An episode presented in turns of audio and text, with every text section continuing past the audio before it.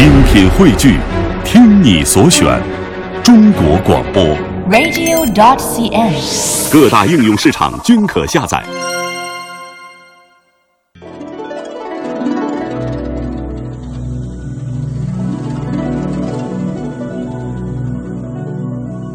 两岸的听众朋友们，大家好，我是刘洋。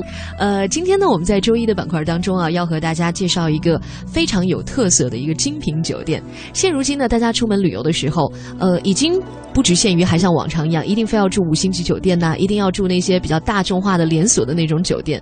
现在呢，有很多旅游达人，他们出门的时候都要选择一些比较有特色的，而且我到一个地方，呃，住的那个地方呢，一定要体现本地的一些地域的感觉，体验当地的那种民族感和文化味儿。就好比呢，有一年呢，我去到撒哈拉沙漠的一个国家哈，然后我住的那个酒店呢，就像是一个废弃的古堡一样。那么现在在北京呢，也有很多这样的酒店，我们给它一个名字，就叫做精品酒店。那么这种精品酒店一般都不会规模特别大，也不是以那种，呃，就是接待多少人呐、然后有多么宽大的大堂啊，有多么多的服务来建厂的。他们都是主打的文化品牌，主打这种呃地域特色。那今天我们请到的这位嘉宾呢，就是来自于北京红云阁龙腾酒店的创始人杨丹。呃，杨丹你好。主持人好，大家好。嗯，呃，杨丹啊，这个以前好像也不是做酒店管理的，是不是？对对，然后呢，我看起来你还很年轻，你从什么时候开始想到要做现在这种精品酒店的呢？嗯，大概是零零八年开始做奥运会的时候。对，但是哦在零八年之前呢，我是因为，呃，因为过去有一些留学的这个生活经历在巴黎，那么那个在零六零七年的期间呢，我有很多的朋友从法国过来嗯看我，包括到北京来旅游。嗯那么我看到他们基本订的这个这个酒店呢，基本都是这种呃快捷酒店，啊或是法国的这种伊比斯啊，或是诺福特啊他们本国的这种连锁企业。啊但实呃实际当中呢，呃，有很多的朋友呢去问我，你们能不能给介绍一些特色的，就是当地的酒店？我是想的，为什么我不自己去，呃，做一下这个，就是咱们北京当地这种胡同的这种特色的这个酒店？那杨丹你是哪里人？你是北京人吗？呃，我不是，我是天津塘沽，哦，你是天津人哈。那么，但是在北京的生活时间也很长了，对吧？呃大概我零三年来北京创业吧。啊，呃，然后呢，你就发现了，其实做这个有地域特色的酒店是一个很不错的商机。对，那我们其实就说这种精品酒店吧，应该这个是准确的一一个定位，就是区别那种大的豪华的星级酒店的。这种精品酒店一般规模都不大，对吧？嗯，对我们我们从嗯零八年吧，嗯、我做的第一家吧，嗯。呃，房间只有九间，嗯。当时。因为因为我们选址基本都选在这种嗯胡同里，对呀、这才是老外心中的北京是什么样的。对对，这嗯也是基本一百个老外得有一百零一个老外来问我啊，我们想住到胡同里面。嗯，当然，对我来说是一个很困难的一个一个工程。为什么呢？因为我本身要走很多的胡同去排查这些哪些地理位置好，又要方便呃大家进来。呃，我们知道，像胡同里面一般都还是比较窄的啊，对对对它那个配套相对来说设施可能不方便。太不方便，因为当时我也是抱着试试看的这种角度，当然一一腔的这种激情来去做，也有时候想的为朋友，为这个法国的这些呃朋友吧，找一个呃比较近的、比较方便的地方，那我来试一试。嗯，那 当时我把北京城基本该走的胡同全都走过了。是吗？你你最后选到了哪家最？后我们第一家选在钟楼的脚下，钟楼鼓楼的脚下。哦，钟鼓楼，那是我特别喜欢的北京的一个地方。呃，当时我觉得，因为我这人也比较相信风水嘛，因为北京这个故宫呢是霸气，嗯呃，恭王府呢是福气，嗯呃，我据我了解是钟楼鼓楼呢是财气。嗯，那我找到钟楼脚底下的时候，我就决定下来，我就要在这里做我的第一家酒店。啊，所以说哎，你就是在钟鼓楼之间的那片地方对是吗？我们在钟鼓楼的东北角。啊，哎，你知道，就是说这个，我要跟台湾的朋友要说一下，就是可能不太了解。其实北京呢有很多老的那种历史文化的片区，就是因为其实这些年来也很遗憾啊，经过这个城城市的建设，很多老的胡同里头的民房也是因为拆迁呐、或者怎么样，有一些呢确实已经没有保存了。但是很难得的就是，呃，钟楼、鼓楼那一带。就是还是保存的比较完整的。嗯，还算是比较完整。对，嗯主要是因为钟鼓楼这一片的呃胡同这个群落呢，还是比较比较老，但是呢，那个这个胡同呢，确确实非常窄。嗯呃，对我们来讲，做第一家的时候呢，呃，带来了很大的困难，因为包括它这个呃水路啊、电路的这个这个改造是非常大。第二呢，它又我们选的这个位置虽然是在钟楼的脚底下，嗯就是我们的从我们的房间可以看到钟楼和鼓楼，哟，真好看。而且嗯呢，就是尤其是冬天的雪景是非常美的。嗯呃，可是呢，就是因为这个呢，它是我们的酒店在这个胡同的深处，嗯你要走七十米，但是对于很多中国的游客，包括外国的游客吧，呃，就是呃比较比较比较困难了。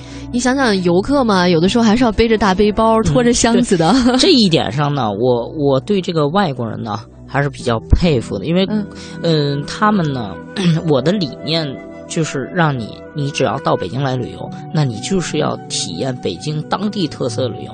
那你首先下了飞机，要把自己就看待成是一个中国人。嗯那他们确实是很努力的去拿着这个纸，抄着汉语拼音，然后不停的去问 找啊找。我我觉得是一种乐趣，对他。对，其实就是像一种驴友的精神嘛。就是你如果一定要舒适的话，那你其实就是说待在家里好了。你出来的话，你就是为了体验当地的那些特色的。对。那么为此要忍受一些不便利。对，因为我们尽量的，但是我们房间呢，尽量在我的这个这个努力吧，因为我不是个专业的人，嗯却是做了一件专业的事儿，就是因为整体的酒店的建设和设计，包括改造，都是我自己亲自来来设计。设计对，你以前有这方面 有一点，但是我因为受到这个法国的这个呃文化艺术的这个熏陶吧，我是嗯、呃想就想通过自己的这种这种设计方式来嗯表现这个、呃胡同文化。对嗯，所以说呢，这个当时呢，我自己开车在北京城里头，为了找很多的材料来做，呃，大概施工一个半月，跑了五千公里。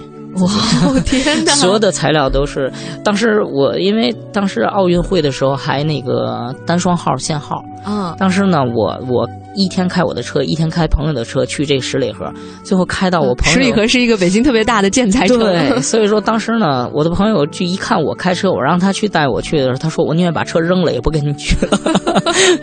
但是我这么多年吧，就是第一家酒店呢，相当就是跟我们第二家酒店的相比来说呢，呃，当然我们有很多的进步了，已经，因为我嗯毕竟是一个初刚出道初学者，在这个领域里面。嗯大部分我们接待的，嗯，基本都是欧美、港澳台这方面的这个客人，嗯嗯，给了我们很大的很大的支持，对我来说是一个坚持的这个基石吧。我对，我知道你那个酒店，你刚才说是你自己设计的嘛，我也看到了一些图片哈，就是肯定是有中国风的。那个是第二家，哦，那已经是第二家了。第二家，这是第二家呢，是我花了十个月的心血建起来的，哟天哪！就包括里面室内、室外的龙啊，呃，基本都是我亲手描金，嗯、大概每天描到凌晨你三点、你有美术。功底吗？没有没有没有，你怎么什么都敢自己做呀？爱 好爱好？呃，那就是还是有中浓浓的中国风，嗯就是包括那个红灯笼啊，那个呃红色的那个帘幔呐、就是那个还有仿古的那种建筑啊，整体都是那种氛围的。对，因为我们喜，嗯、就我个人呢，因为我平时爱喜欢看这种，比如说咱们北京七九八呀，包括嗯宋庄的一些，嗯、展览啊，艺术区的艺术区的是我是一种爱好，但是我我想是，呃，表达，呃，比较最直接、最简单的方式，通过颜色呢是红颜色，呃，大家能记住我。这种红呢是比较鲜红的，也也是代表我的年龄，我觉得是一种比较激情的颜色，嗯，不像这个呃雍和宫啊，或是咱们这个紫禁城的那种红是红暗红，是非常沉稳的。可能我还没有到那个 岁数，呃，然后呢，选的一些元素呢，基本是外国人呢都能够理解的元素，就比如说是龙、嗯蝙蝠，嗯龙呢，呃，大家已经很熟悉了。嗯呃，蝙蝠呢，还有这个呃鹿，都是代表呃福福和那个长寿的意思。嗯解释给这个客人呢，也容易比较容易理解。嗯所以我们基本呃选的元素都呃比较简单。嗯但是表现的艺术形态呢，却是当代的艺术形态。而我们现在呃做到这个第二家酒店的时候，是去年开业的，呃，刚刚开整整一年，去年的四月嗯四月四月底吧，四月底我们正式的试营业，来呢基本呃得到了有老顾客和新的这个客人的这个支持，大部分也是都是欧美的和港澳台的生意还很不错是吧？嗯，呃，虽然是经济危机吧，呃，有我们我们的价位暂时也不是特别高，嗯呃，也是有多方面的合作和一些驻外派的企业和使馆有一些特殊的优惠。啊，呃他们也很认同哈，对，就是觉得哎，这人他其实也是，他们可能也发愁，就是如果有嗯、总部来人，就是到北京了嘛，只不能还住的就跟在法国一，样啊我。们 有些时候像嗯接接一些嗯音乐家，像从嗯到北京来演出的音乐团体，像瑞士的、比利时的、法国，我们都接待过。